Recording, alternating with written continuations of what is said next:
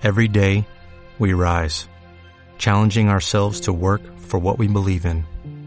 At U.S. Border Patrol, protecting our borders is more than a job, it's a calling. Agents answer the call, working together to keep our country and communities safe. If you are ready for a new mission, join U.S. Border Patrol and go beyond. Learn more at cbp.gov/careers.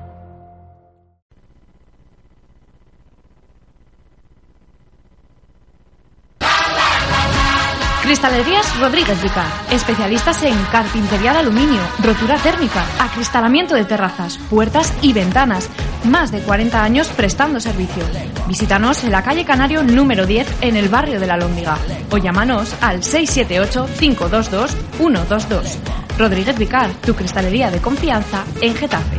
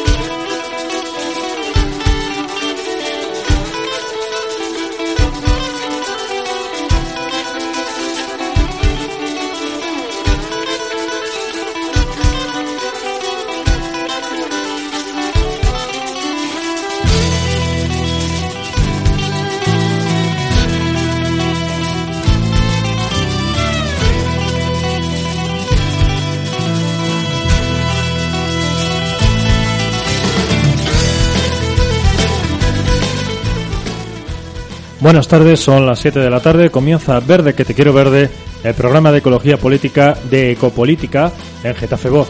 Os habla Ángel Luis Velasco.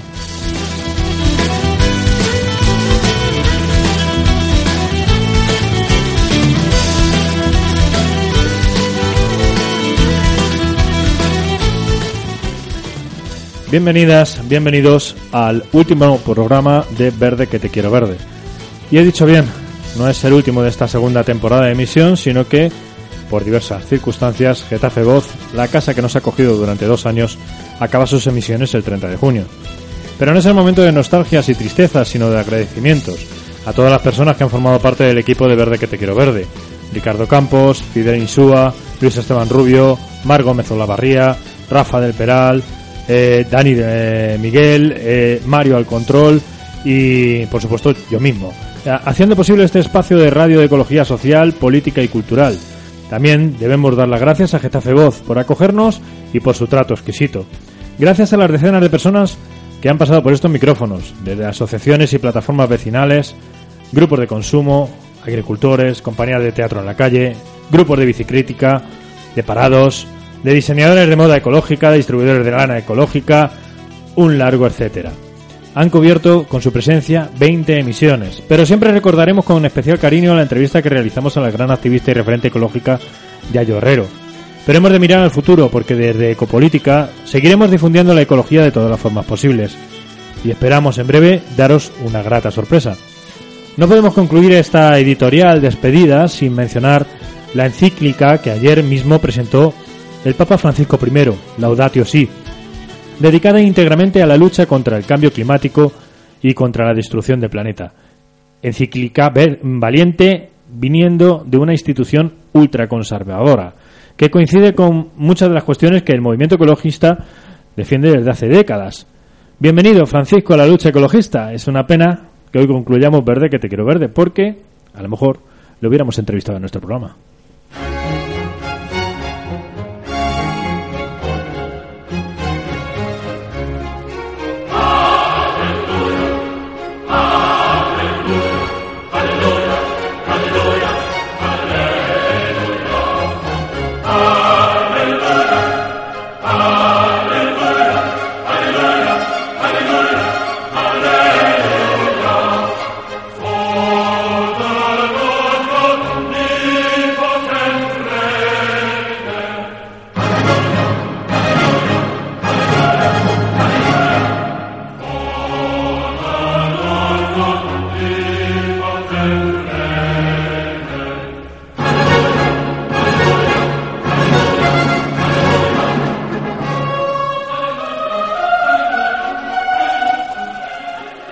Aleluya, como eh, escribía la música Händel eh, a la encíclica de Vaticano. Y hoy damos un broche de oro a este espacio de radio contando con la presencia de Rosa Martínez, coportavoz de ECUO, y que ahora está en plenas primarias dentro del partido donde se presenta para encabezar la lista de ECO a las elecciones generales de este año. Buenas noches, eh, o sea, buenas tardes, Rosa. Buenas tardes. Estoy yo todavía enganchado con las 8 de la tarde. y en el estudio también tenemos al equipo habitual del programa, Fidel Insúa. Hola, buenas tardes. Ricardo Campos. Buenas tardes, Ángel. Y Rafael Peral. Buenas tardes, noches, Ángel. Buenas tardes. Como de costumbre, nos podéis seguir en el Twitter de Ecopolítica, arroba, guion bajo, ecopolítica, guion bajo. Y empezamos con la entrevista a, a Rosa Martínez, que, como ella misma se describe, será la próxima presidenta de, del gobierno en España. No sé si la próxima, pero... y, y, va a presentarnos, va a contarnos un poco un poquito de ello, de ella, Ricardo, ¿no? Bueno, Ricardo, Fidel, hoy, Fidel, hoy es bueno, un poco... Podemos contar todos un poco, pero... Empezamos directamente, ¿no? Con, Empezamos directamente. Con la pues... entrevista, porque ya Rosa ya ha sido presentada. Eh, y si te parece, empezamos un poco con, con los últimos acontecimientos políticos, ¿no? con, con la lectura. ¿no? Que, que Las pudieras... elecciones municipales que tú estuviste también aquí haciendo. Sí, sí, sí. En... Eh, una... 26, 26 de marzo. Sí. bueno, ¿qué te pareció la experiencia en Getafe? Pues eh, me sorprendió mucho eh, el nivel de participación y sobre todo de la edad de las personas que estaban involucradas. Gente muy mayor, gente muy ilusionada. Fue una experiencia muy bonita porque yo hablé mucho de ecología en esa intervención y, yo creo que había mucha gente que era la primera vez que, que oían hablar de ecología eh, relacionada con la política, relacionada con la economía y tuvo muy buena acogida. Yo veía a la gente a sentir y, lo que me demostró que es posible, que es posible hablar de ecología, hablar a gente no necesariamente afín o ya convencida y, y bueno, fue, fue bonito.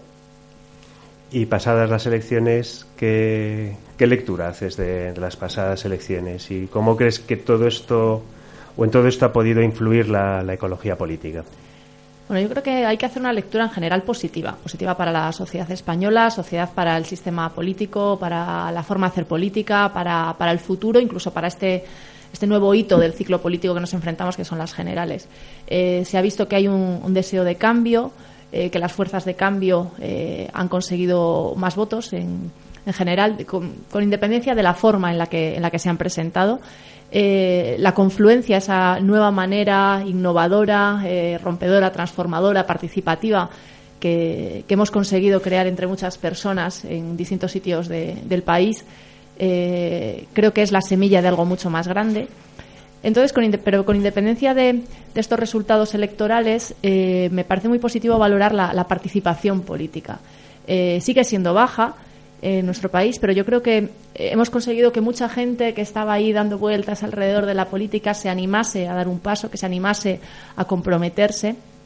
Y, y como decía, no es donde está, no es donde queremos estar. Creo que aún queda mucho eh, o queda una, un camino por recorrer hacia ese horizonte más participativo, eh, más democrático, eh, con unos programas mucho más centrados en las personas y en el medio ambiente, pero creo que estamos en el camino. Eh, respecto a qué ha podido aportar el papel de la ecología política, las políticas verdes o ECO en general, eh, yo creo que ECO ha aportado dos cosas eh, y que son intrínsecas ¿no? de la ecología política. Por una parte, eh, la cultura participativa, democracia participativa. ECO llevamos haciendo desde 2011 lo que la sociedad hoy pide a gritos y yo creo que en todas las plataformas ciudadanas, candidaturas que se han conformado, hemos aportado eh, esa manera, nuestra experiencia en organizar primarias, en organizar procesos participativos, eh, la paridad, un montón de, instrumentos, de herramientas eh, que, están ahora y que son parte ya de la cultura política que estamos desarrollando. Y, por supuesto, las, propuestas, ¿no? las propuestas de transformación. Eh, creo que, con independencia de, la, de las um, eh, situaciones eh, geográficas, eh, económicas, sociales de los distintos pueblos y ciudades en España, ha habido unos programas muy coherentes, muy comunes a todos y que incluían precisamente parte de lo que nosotros entendemos como claves, pues desde un urbanismo sostenible, la movilidad, la transformación del modelo energético, desde la eficiencia. Entonces, ha demostrado que desde que el nivel municipal es clave para la transformación y yo creo que la gente de ECO que ha participado en las conferencias ha conseguido poner encima de la mesa cuestiones claves y que hasta ahora estaban un poquito arrinconadas. Y, por ejemplo, ¿tú piensas que el, modelo de cooperativa política que fue Primavera Europea en las pasadas elecciones eh, al Parlamento Europeo eh, o, el modelo también pues de una hora Madrid o un Ganemos Salamanca o cualquiera de estos puede ser extrapolable a un contexto más general de unas elecciones generales o debería serlo. O sea, deberíamos poner eh, todas nuestras energías en, que lo fuera, en, que, en conseguir extrapolarlo y adaptarlo de una realidad local, de una identidad local, que es al final lo que está en la base de todas estas candidaturas de confluencia, eh, conseguir agrupar a la gente a un proyecto común ilusionante eh, hacia las elecciones generales. Para mí el modelo ideal sería más tipo ahora Madrid, Barcelona en común, Marea Atlántica, que Primavera Europea. Eh, ¿Por qué? Porque incluye a la sociedad civil, incluye los movimientos sociales, los colectivos y se abre a la ciudadanía fuera de los partidos y los partidos ponen su experiencia, su capital político, su caudal de votos al servicio de un proyecto colectivo más amplio. Eh, yo también entiendo que eh, las circunstancias, sobre todo el tiempo en el que nos estamos manejando, quizás sea complicado llegar a, esa a esa manera de confluencia ideal, ¿no? Que podría ser o partiendo de esa, ¿no? Pero en ese sentido yo creo que, por ejemplo, cooperativa eh, perdón, Primavera Europea como cooperativa política puede ser una experiencia eh, que puede ser una buena base. Entonces, mi apuesta sería para, por ahondar en ese modelo de cooperativa europea, que lo que hizo fue crear un espacio multipartidos en el que todas las organizaciones involucradas contaban. Y se elaboró conjuntamente el programa, y se elaboró conjuntamente la organización, la campaña electoral, los mensajes, eh, hasta las listas. ¿no? Entonces, esa cooperativa quiere decir que todos contamos. Entonces, eh, yo creo que es una línea en la que ahondar y trabajar de cara a las generales. Te he escuchado muchas veces, eh, Rosa, en varias ocasiones y he leído tanto en entrevistas en el país o en el diario.es que comentas que hace falta más mujeres en la política, ¿no? Eh, ¿Realmente crees que aumentando el número de, mujeres implicadas en, política se conseguiría desarrollar, desarrollar políticas feministas para hacer una sociedad más justa y equitativa? Porque a veces hay mujeres históricas, como Margaret Thatcher y demás, que de feministas tenían poco, ¿no? Eh, eh, hace poco leí un artículo de, de Barbie Japuta que solo el título es genial, o sea, queremos mujeres, no vaginas. Entonces no se trata de que cualquier mujer acceda, sino precisamente acceda a mujeres feministas y mujeres conscientes de la necesidad de transformar la sociedad precisamente para hacerla más justa y más equitativa y sobre todo más feminista. Eh, ¿Qué pasa? Que tal y como está planteada hoy la cultura política, en la que se prevalece la competitividad, en la que eh, es una cultura jerárquica, en la que hay que eh, trabajar mucho por detrás los ajustes, los equilibrios de poder, en lo que no es transparente, en lo que no se participa. Ese tipo de cultura, digamos que los hombres, por educación, se corresponden más con, a lo que están educados, por así decirlo. las mujeres nos sentimos menos cómodas en este tipo de políticas por educación, una cultura de, género, vamos a decir. ¿Qué pasa? Que las mujeres que triunfan en este modelo de política masculina, por decirlo, no porque los hombres tengan un gen y las mujeres otras, sino final una cuestión eh, cultural, las mujeres que precisamente triunfan y llegan ahí son porque se sienten cómodas en, ese, eh, en esa manera de hacer política. Entonces, ahí no cambiamos nada. Cambiando la manera de hacer política hacia, como decía, una manera eh, más horizontal, más participativa, más transparente, en las que las mujeres se sientan más cómodas, llegar a otro tipo de mujeres que cambiarán la perspectiva de la política y que pondrán sobre la mesa cuestiones eh, que son vitales para la transformación de la sociedad, como los cuidados, como los derechos de las mujeres, la igualdad, etcétera. Dentro de esos eh, perfiles de, mujeres o de hombres que, abogan por una política más feminista, ¿cuáles serían tus, tus referentes políticos? Pues eh, quizás suene mal que lo diga, pero no tengo referentes políticos como tal. Eh, me puede gustar la oratoria de un político o de una política, me puede gustar su planteamiento, la manera de dirigirse, de hacer, lo que ha hecho, lo que ha defendido, pero, pero no tengo referentes políticos. Empiezo a tenerlos ahora. Empiezo a tenerlos ahora y Manuela Carmena empieza a ser uno de esos referentes. La manera de hacer de Ada Colau es un referente. Como está trabajando Julio Ferreiro es un referente. Entonces, yo reflexiono conmigo misma y digo, si no he tenido referentes es porque precisamente esa política que se estaba haciendo para mí no era ningún tipo de referente. Para mí los referentes, digamos, han estado fuera de la política institucional. Eh, Petra Kelly, por ejemplo, ¿no? Eh, como esa mujer tan potente en los años en los que ella eh, pone además sus ideas, eh, pone en marcha todo el Partido Verde Alemán. Pero al final casi cualquier mujer que es capaz de coger un micrófono, un megáfono y organizar a su barrio, organizar a su colectivo para luchar, para defender que no cierren el colegio, que no sea cualquier, cualquier reivindicación próxima a las personas, ese debería ser nuestro referente político de primer orden. Sí, mencionas justo a la activista ecologista y política tristemente asesinada, eh, Petra Kelly. ¿Consideras, como ella, que los partidos ecologistas deben ser partidos antipartidos? Eh, es decir, que deben ser más canalizadores de las demandas sociales en el Parlamento en lugar de entrar en los juegos de, poder de la de juego ¿no? de la política clásica.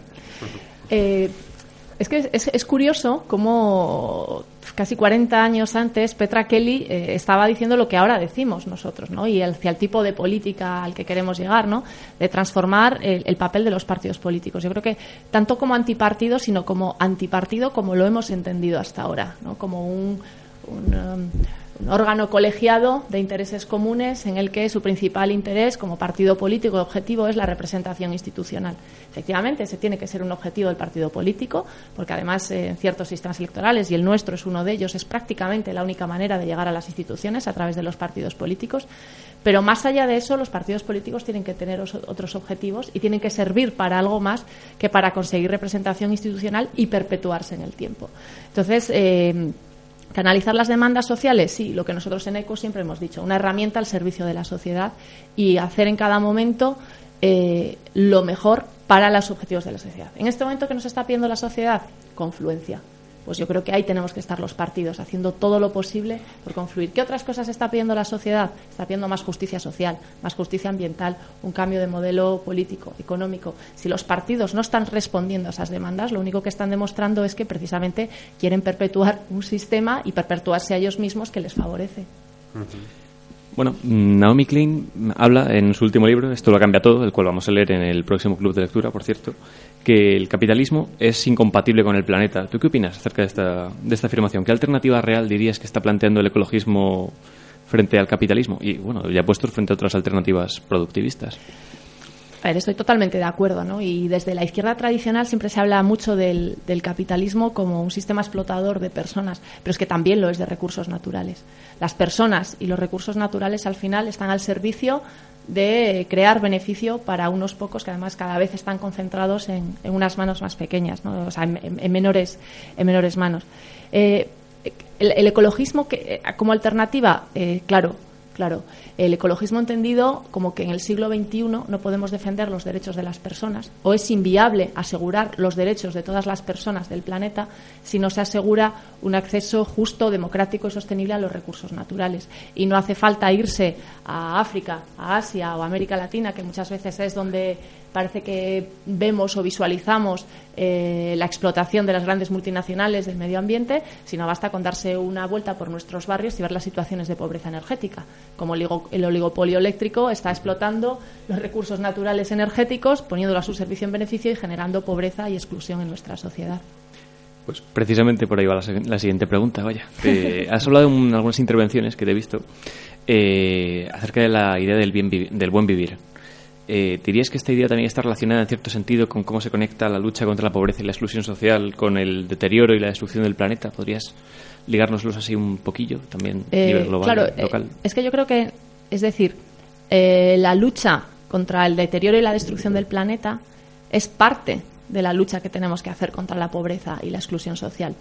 El, el, buen vivir se basa en tres pilares, ¿no? Es un concepto que viene de muchas comunidades indígenas de América Latina eh, y que digamos, eh, por supuesto, hay que adaptarla, hay que, hay que repensarla hacia en nuestra sociedad, en nuestro sistema de vida, etcétera, ¿no? Pero los, los tres pilares básicos es por una parte los derechos, el asegurar que todas las personas tengan cubiertas sus necesidades básicas cubiertas. Eh, en esto incluye también los derechos ambientales, el derecho a vivir en un medio ambiente sano, a disfrutar de unos recursos, eh, al desarrollo personal, la igualdad de oportunidades, que sea cual sea la condición social, económica, de género o cultural de una persona, eh, tenga las mismas oportunidades de decidir su vida. Y para esto lo que hay que hacer, en primer lugar, es transformar la economía, pasar de una economía en la que el beneficio económico es el, mantra, el objetivo máximo, sino y empezar a, tener en cuenta otras cuestiones como el valor social, el valor ecológico, ¿no? lo que hablamos de una economía social y solidaria, pero siempre respetando los límites del planeta. Y eso es, es fundamental y es algo que nuestra economía hoy da, da por supuesto. La, la, la, la no, eh, un planeta que parece que, se reproduce por sí solo, que podemos tirar de nuestros ahorros naturales eternamente y no hay nadie reponiendo eh, recursos en esa cuenta bancaria de la que estamos continuamente sacando recursos. Y la tercera pata sería la soberanía, la capacidad de decidir. Hoy en día las, grandes decisiones que más afectan a la vida de las personas están en manos, muy poquitas manos, la clase política y siquiera no de todos los países y grandes multinacionales. Entonces, desde luego, eh, la transformación eh, y la defensa de los derechos de las personas pasa por la dimensión ecológica, tener en cuenta los límites del planeta y tener en cuenta un acceso, como he dicho, justo, democrático y sostenible a los recursos naturales. Uno de los grandes poderes en, este planeta es eh, el catolicismo, ¿no? Eh, hemos tenido hace poco, pues ayer, la encíclica del Papa Francisco I hablando precisamente de ecología en todo ella ¿Y, qué, es lo que te parece a ti? ¿Qué, puede aportarnos? Sobre todo, yo creo que, al valor ecologista, ¿no? A nivel mundial, porque sabemos que, bueno, que, hay ciertas eh, religiones, pero que esta, que estaba tan enclaustrada y tan y tan, tan antigua, ¿no? Parece que en este punto sí ha dado un cambio radical, ¿no? O, por lo menos lo parece, de primeras. Eh, sí, a ver, es, una noticia para celebrar, o sea, quiero decir, eh, y lo has dicho muy bien, bienvenido Francisco al movimiento ecologista. Eh, desde mi punto de vista, y esto es una visión muy personal, eh, creo que efectivamente eh, que un papa, que la Iglesia haga una encíclica y tenga un mensaje ecologista, que hable de crecimiento, que hable de la necesidad de cambiar el modelo de consumo, de, va más allá de la defensa de la naturaleza y de la creación de Dios, sino que realmente es un, mensaje muy potente económicamente. Pero también hay que ponerlo en, en su lugar y decir, hay, es otra voz que se suma a las muchas personas, movimientos colectivos y organizaciones que llevan mucho tiempo eh, pidiendo lo mismo. Muy satisfecha de que haya una encíclica ecologista, pero me hubiera gustado más que fuera ecofeminista. Eh, de nada me vale querer cambiar el modelo de transformación, de consumo, hablar de decrecimiento si seguimos eh, apoyándolo y sustentándolo en el trabajo invisible no remunerado de la mitad de la población que son las mujeres, a las que la Iglesia les sigue una y otra vez no reconociendo sus derechos, manteniéndolas en la opresión, al igual que otros muchos colectivos, como el colectivo LGTBI, por ejemplo. Entonces, bienvenida la encíclica ecologista, me encantaría una encíclica feminista la próxima vez. Bueno, pues ahora continuamos. Seguimos con Rosa Martínez en un momento.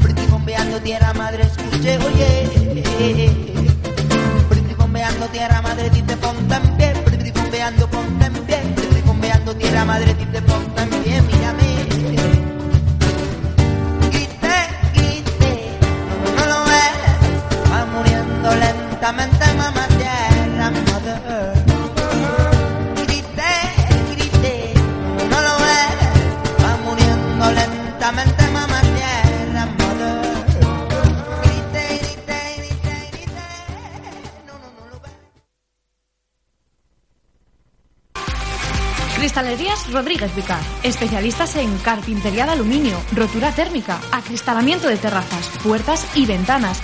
Más de 40 años prestando servicio. Visítanos en la calle Canario número 10 en el barrio de la Lóndiga o llámanos al 678-522-122. Rodríguez Vicar, tu cristalería de confianza en Getafe. Seguimos entrevistando a Rosa Martínez, eh, coportavoz de Equo Federal. Y bueno, Rosa, eh, te presentas a las primarias de Equo eh, para las elecciones generales. Eh, ¿qué, fue, ¿Qué fue lo que te ha motivado para, para presentarte? Supongo que, a ver, estar en la, eh, de la coportavocía también eh, interviene, ¿no? Pero bueno, ¿qué es lo que te ha hecho dar el salto para, para las elecciones generales? Bueno, a ver, es, es, es, el tipo de decisión en el que no hay una sola razón. Al final tienes que apoyarla en muchas razones y combinarlas. Una, efectivamente, es el. eh, mencionas la coportavocía, el, co- el compromiso, ¿no? Cuando yo soy elegida coportavoz, eh, es una manera de mostrar también. Ese compromiso con el proyecto en el que toca dar un paso al frente, en el que toca asumir responsabilidad y poner la cara. Eh, por varias razones. Una, porque para mí es, es un principio irrenunciable que tiene que haber mujeres en primera línea de política. Y ha sido así desde mi primera asamblea de ECO en julio de 2011 y en todo lo que he ido haciendo a lo largo de estos cuatro años.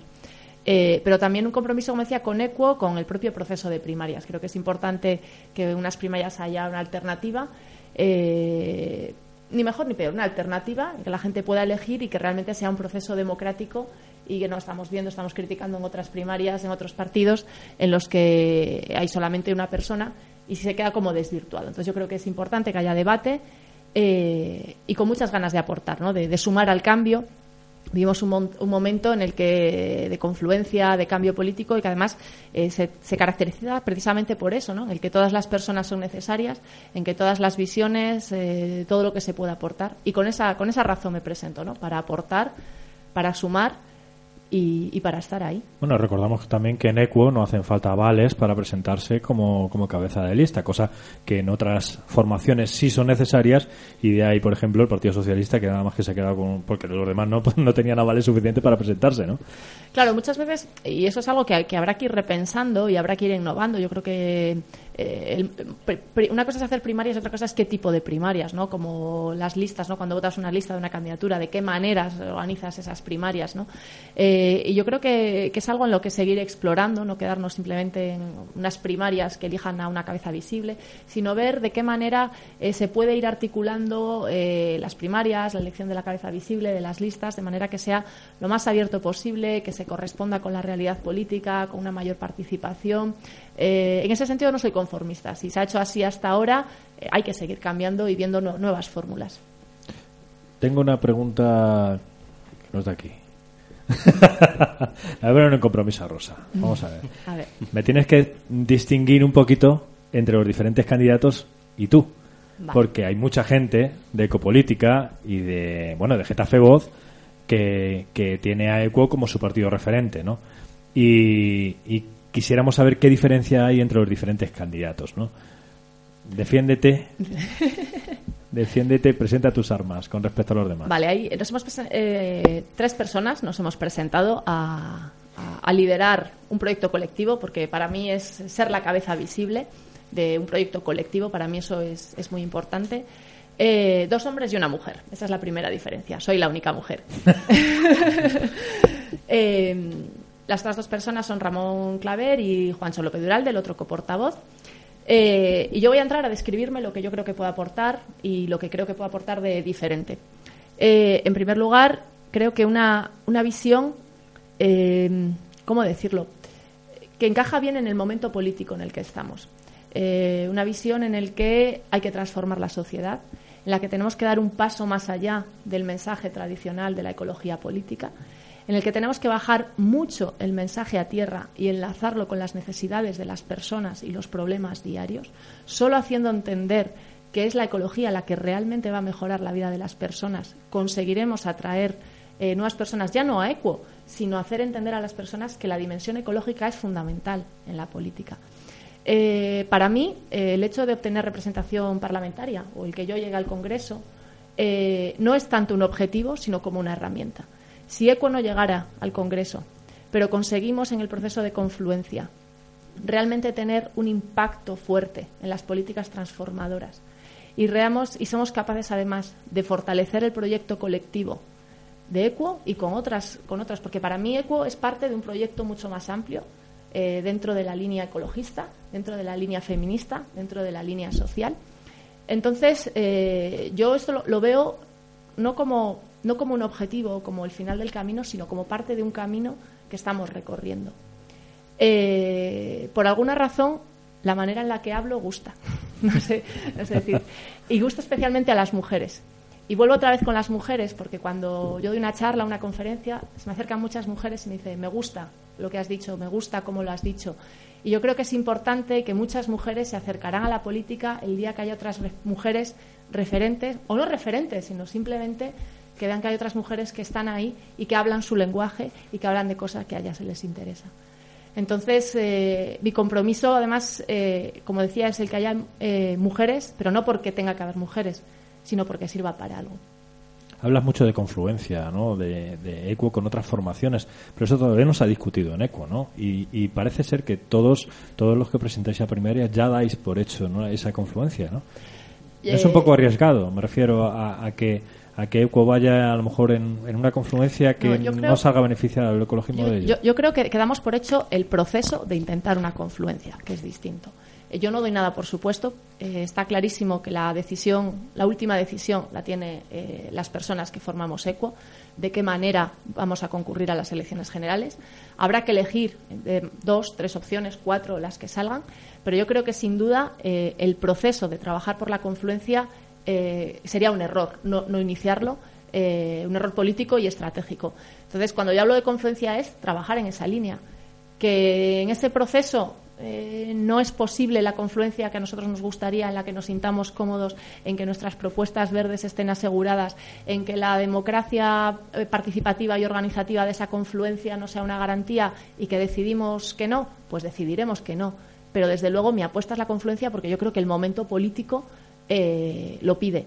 Y no me gustaría que ECUO fuera una de las formaciones que no apostase por la confluencia. Veremos a dónde nos lleva. O sea, no, no está nada escrito un poco en esta línea, ¿cuáles serían tus, Rosa, tus líneas rojas a la hora de ir en una coalición? O sea, lo que dirías, bueno, eh, o apoyar a otras formaciones, en fin, en, todo esta, en todas estas posibilidades, dirías, bueno, hasta, hasta aquí sí, pero a partir de aquí mm, como que no me lo puedo tragar. Ya, eh, pues, a ver, yo creo que eh, ECUO, en, todas las confluencias en las que ha trabajado en las municipales, yo creo que se ha sentado sin líneas rojas.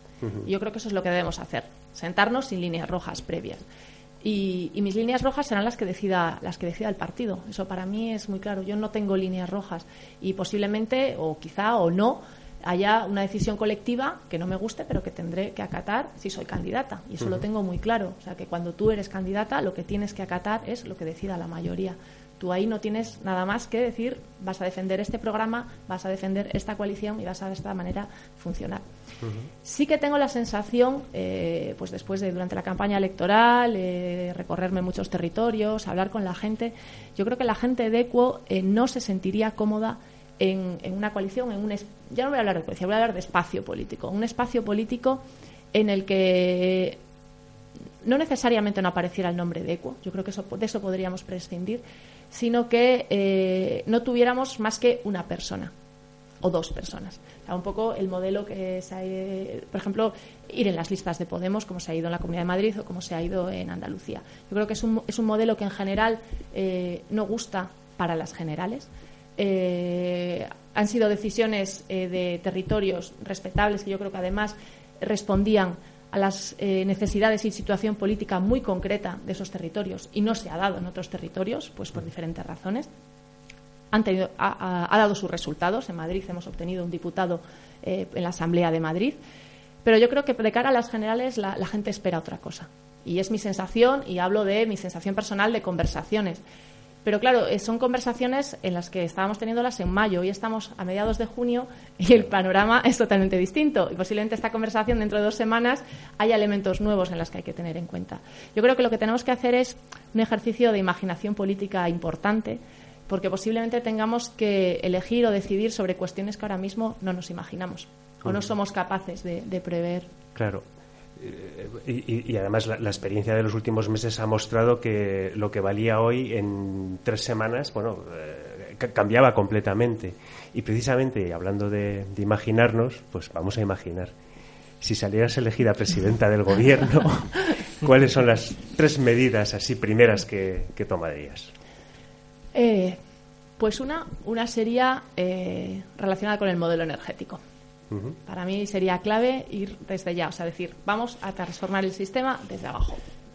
Eh, transformación del modelo energético y poner en marcha no solo el impulso de las renovables, creando empleo verde, sino eh, fomentar la democratización, eh, apoyar desde las instituciones la creación de cooperativas, la remunicipalización de la, de, la producción de, energía, pero también una, una, apuesta técnica por la em, eh, producción distribuida, etcétera. Bueno, habría que ver cómo, pero para mí una de las primeras medidas sería, señores y señoras, vamos a trabajar en el sistema del modelo energético. Otro sería, eh, yo creo que una, una ley o dotar medidas, recursos o hacer efectivo la ley contra violencia de género. Creo que es una de las prioridades que tenemos que, eh, desde las instituciones o como representantes políticos, actuar ya contra eso.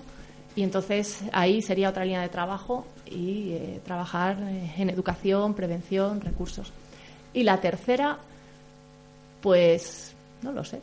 Esa la podríamos votar entre todas. Yo creo que las dos primeras habría consenso, pero la tercera sería bonito, ¿verdad? Hacer que se decidiese entre todos qué es lo, lo más urgente. Dentro de poco, mm, dentro de escasas dos semanas, bueno, se celebra el Orgullo LGTBI 2015. Sí es verdad que en los últimos años se ha avanzado mucho en, en terreno de derechos humanos de las personas LGTBI en este país, aún hay una gran discriminación hacia ese colectivo y especialmente hacia las personas eh, transexuales. De hecho, con unas tasas de, de, suicidios y tasas de paro infinitamente superiores al resto de población. ¿Qué medidas legislativas crees que son aún necesarias para combatir esta, esta enorme discriminación de las personas LGTBI y las personas trans, especialmente, tanto los niños transexuales como las personas mayores LGTBI que tienen la doble discriminación, si son mujeres, una triple discriminación. Sí, efectivamente, a nivel legislativo sí que es verdad que se ha avanzado mucho en los últimos tiempos. Es decir, que la, la igualdad formal es eh, mucho mayor de lo que era hace 10 años, por ejemplo. Eh, pero sí que es verdad que, por ejemplo, como tú mencionas, el colectivo transensual aún necesita que sus derechos eh, se reconozcan formalmente.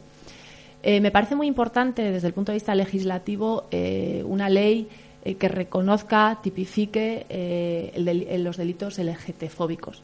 Estamos viviendo un repunte de este tipo de agresiones, de violencia, de, eh, y yo creo que hay que actuar, hay que ponerle nombre, igual que se hizo con la violencia de género, ponerle nombre y poner medidas específicas para luchar contra ellos. Yo creo que es algo que no nos podemos permitir como sociedad que eh, personas sin ninguna ética, sin ninguna eh, consideración por los derechos humanos cuestionen una igualdad que es legal, que es real y que es de derecho. Otra, otra área de trabajo muy importante yo creo que es la educación educar en la, en la diversidad, educar en el respeto y sobre todo eh, actuar contra, contra el bullying eh, LGTfóbico, ¿no? los, eh, los casos de acoso a menores eh, por su condición transexual, homosexual, eh, etcétera. Entonces yo creo que esas serían las tres áreas, áreas prioritarias y es una cuestión de legislación pero solo, sobre todo de trabajo de base, de demostrar desde las instituciones qué otro tipo de política se puede hacer, efectivamente, como mencionabas, las personas mayores, ¿no? De qué manera las eh, instituciones eh, o las eh, organizaciones que trabajan con personas mayores que reciben subvenciones públicas tengan que tener ciertos criterios o cumplir unos estándares para que no haya discriminación. Bien, ahora parece que está de, moda por parte de, sobre todo de, la derecha, bucear en los twitters, escudriñar las redes sociales de activistas sociales que han dado el paso hacia, hacia política, ¿no? Eh, si, si se ponen desde hoy mismo, viendo que vas a ser la próxima presidenta del gobierno, a escudriñar en todos tus tweets, en todos tus eh, blogs, en todas tus entrevistas, en todo tu, toda tu vida en redes, ¿qué se encontrarán de ti y de tu trabajo como activista ecologista de todo tu pasado durante todos estos años? Eh, pues yo creo que, que lo más peligroso es lo del presente. Porque eh, yo me he dado cuenta que me he ido radicalizando con el tiempo. En cuanto más leo, en cuanto más conozco, más radical se vuelven mis posturas. Radical en el sentido de ir a la raíz del problema. He pasado de ser una reformista, por así decirlo, a ser una radical transformista. Entonces, si quieren buscarme, que busquen en el presente.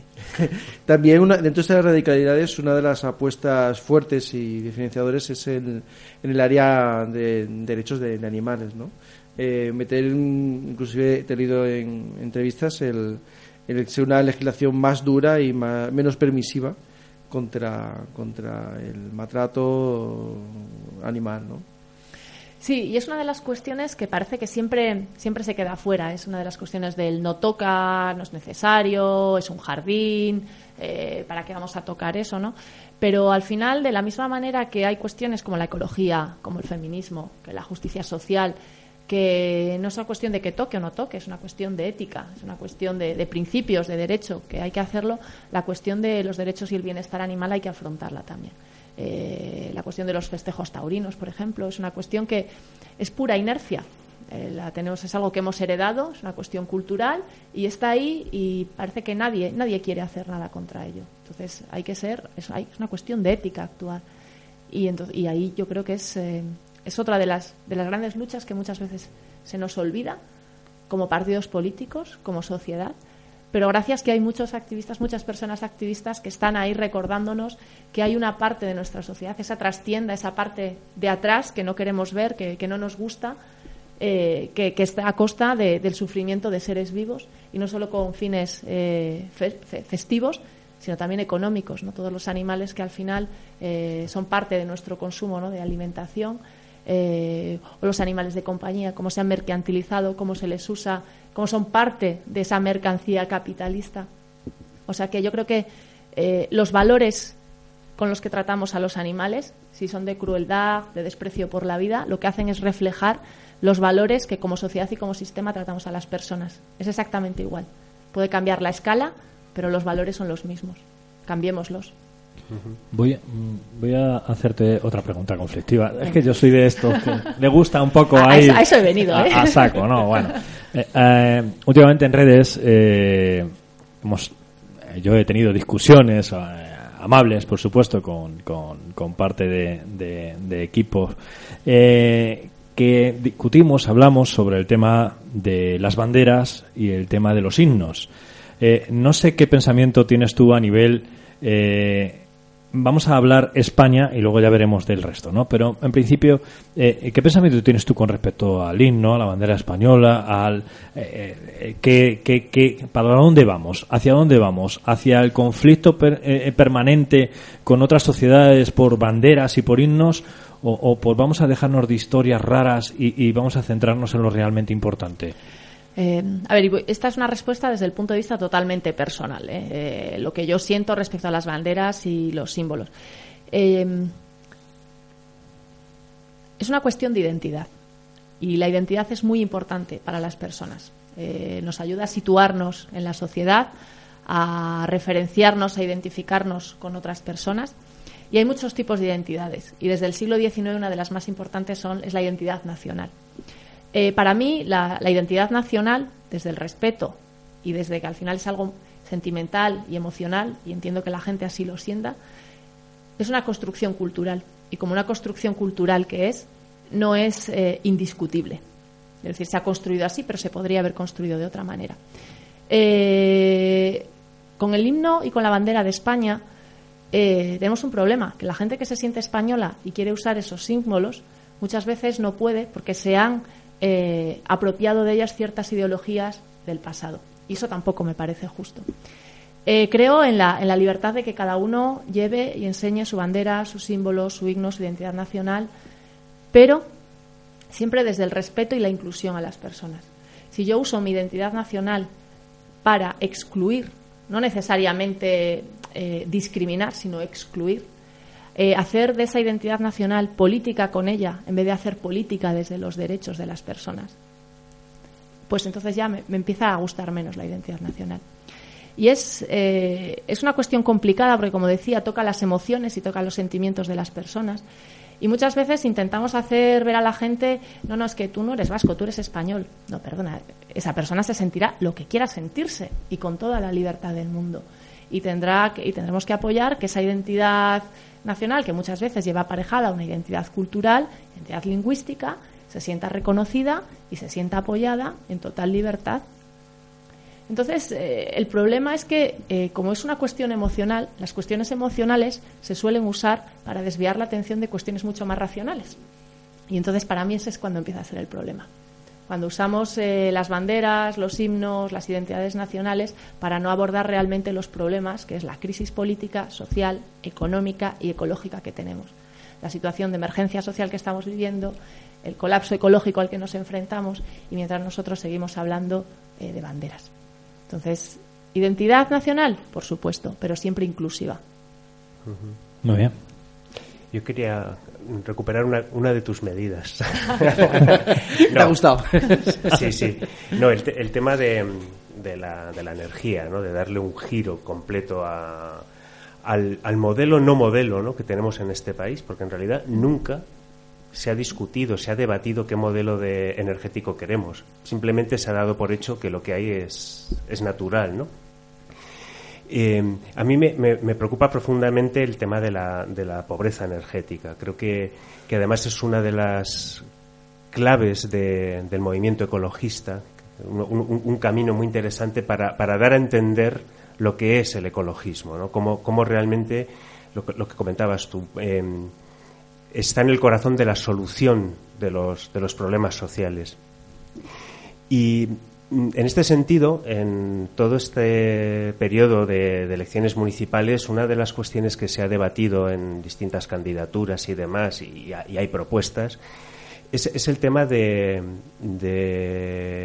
como medida de justicia social, mm, que los nuevos ayuntamientos eh, procuren de alguna manera que las personas que viven en los barrios más azotados por la crisis tengan viviendas energéticamente eficientes. ¿no?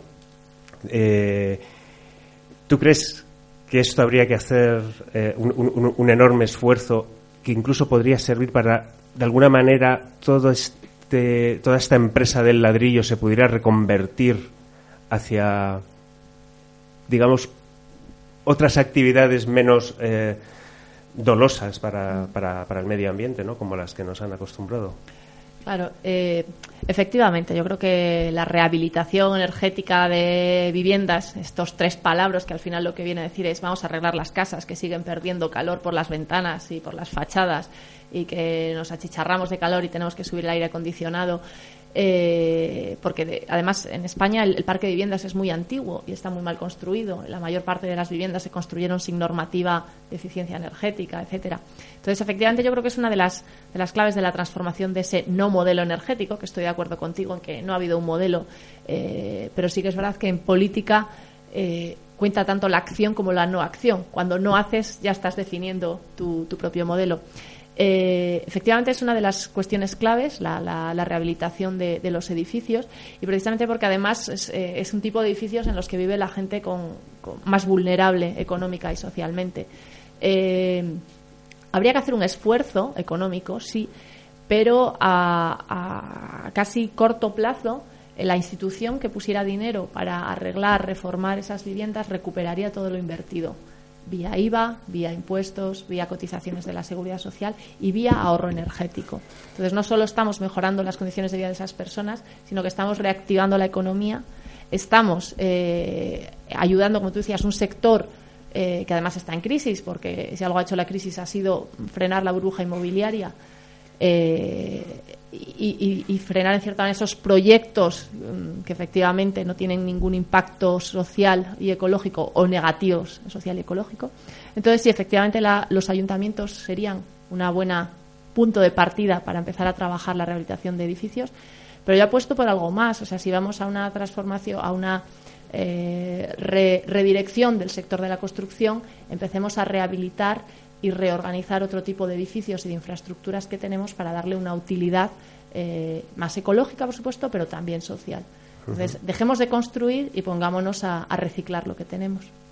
Y, en relación a esto, eh, porque se me ocurre una tercera medida, una posibilidad de tercera medida, el tema de, del transporte, ¿no? que yo creo que también es un, problema eh, gravísimo, ¿no? sobre todo en macrociudades como Madrid y alrededores, donde tenemos, bueno, eh, una hora o hora y media para llegar al trabajo, el coche se ha convertido en algo, en algo imprescindible y ahora estamos viendo imágenes pues estupendas, ¿no? Como Joan Ribó llegando en bicicleta, aunque luego otros aprovechan para decir tonterías como va sin casco y siempre buscando la, menudencia.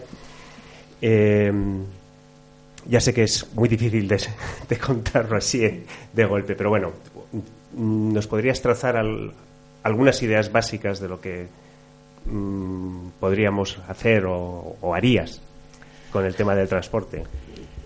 Mm, ¿A nivel local o a nivel interlocal? o mm, A nivel local y un poquito interlocal. Así en ciudades ya.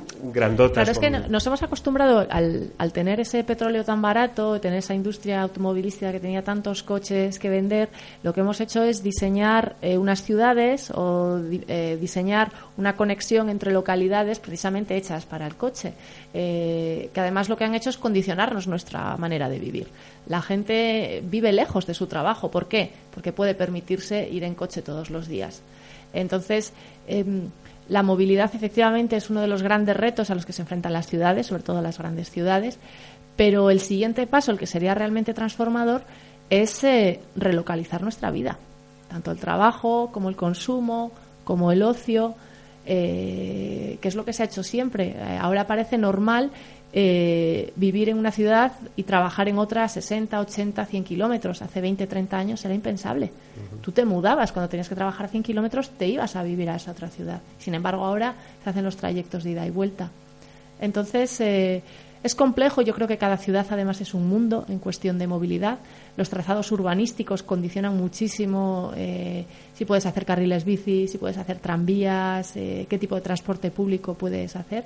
Entonces, eso yo creo que es una de las cuestiones que requieren soluciones muy locales. Pero sí que eh, creo que hay que repensar también eh, la, movilidad, primero de mercancías, que de nuevo viene eh, está relacionada con qué compramos y dónde lo compramos.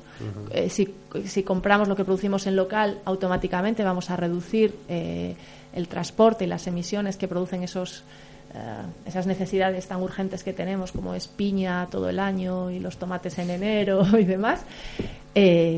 Y ahí sí que cambiar. Y efectivamente, yo creo que en este país necesitamos repensar la comunicación entre ciudades, necesitamos repensar el ferrocarril, necesitamos repensar la red de autovías, que la mayoría está vacía, eh, necesitamos repensar de qué manera y para qué nos queremos comunicar. Hablas de relocalización y también de repensar un poco nuestro tiempo, nuestro consumo. Eh, a raíz de esto, me gustaría preguntarte, porque parece que ha surgido cierta polémica cuando Carmena ha sugerido la idea de que podían hacerse cooperativas de padres y madres ¿no? para trabajar en esta cuestión de la, de la malnutrición infantil, los centros eh, educativos. Eh, y bueno, a mí me gustaría preguntarte cómo podríamos llegar a introducir esta idea de cooperación más en las personas, sobre todo porque tenemos, digamos, a día de hoy, una carga excesiva de trabajo, ¿no? Y una carga de trabajo también que puede ser, bueno, como joven, tengo que decirlo, un, trabajo precario, ¿no? En general que nos, se nos ofrece. ¿Cómo crees que deberíamos repensar el trabajo para alejarnos un poco de esa idea de obligación y poder disfrutar tanto de ese tiempo en el trabajo como más allá?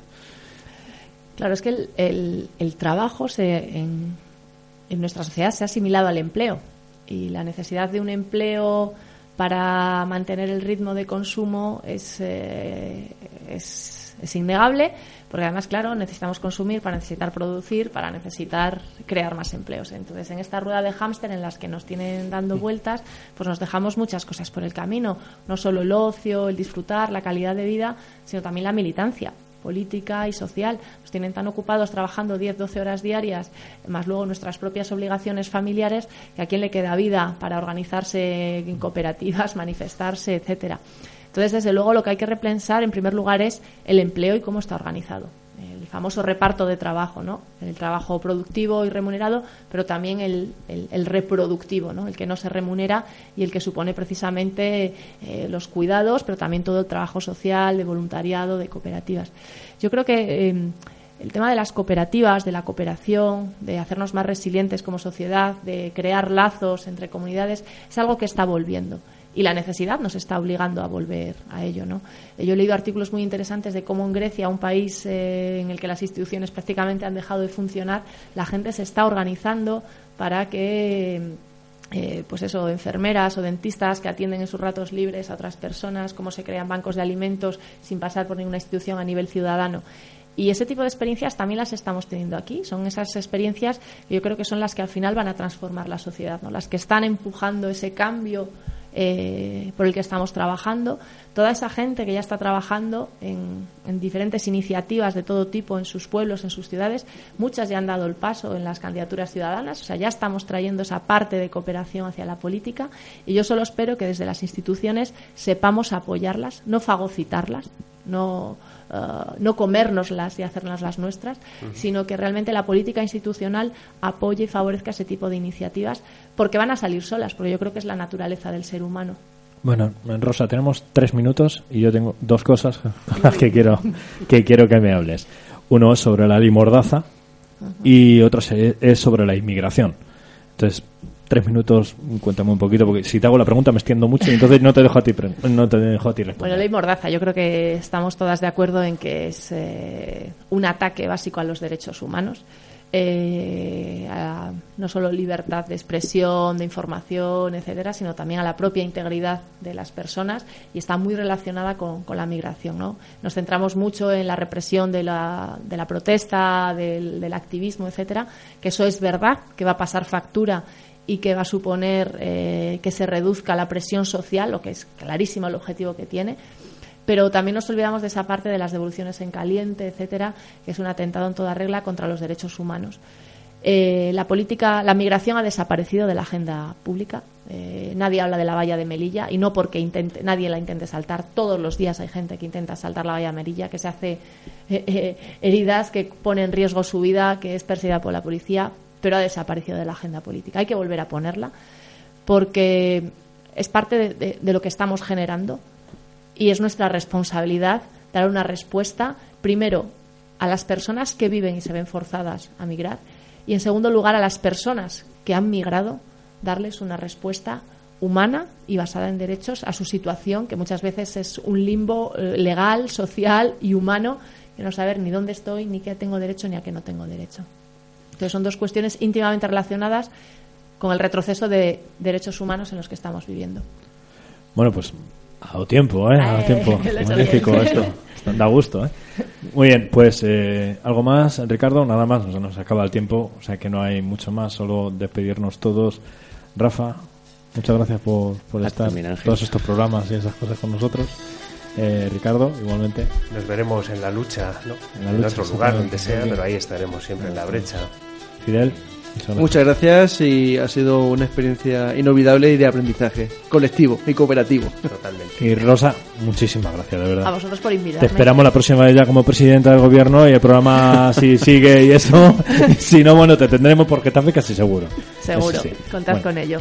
Eh, soy Ángel Velasco, ha sido un placer inmenso estar con vosotros estos programas en Verde que te quiero verde. Y si da la ocasión volveremos y si no, pues es un placer. Continuaremos en, en Ecopolítica, arroba, guion bajo, Ecopolítica, guion bajo y en las redes sociales. Ahí estaremos mientras tanto. Un besito y hasta siempre.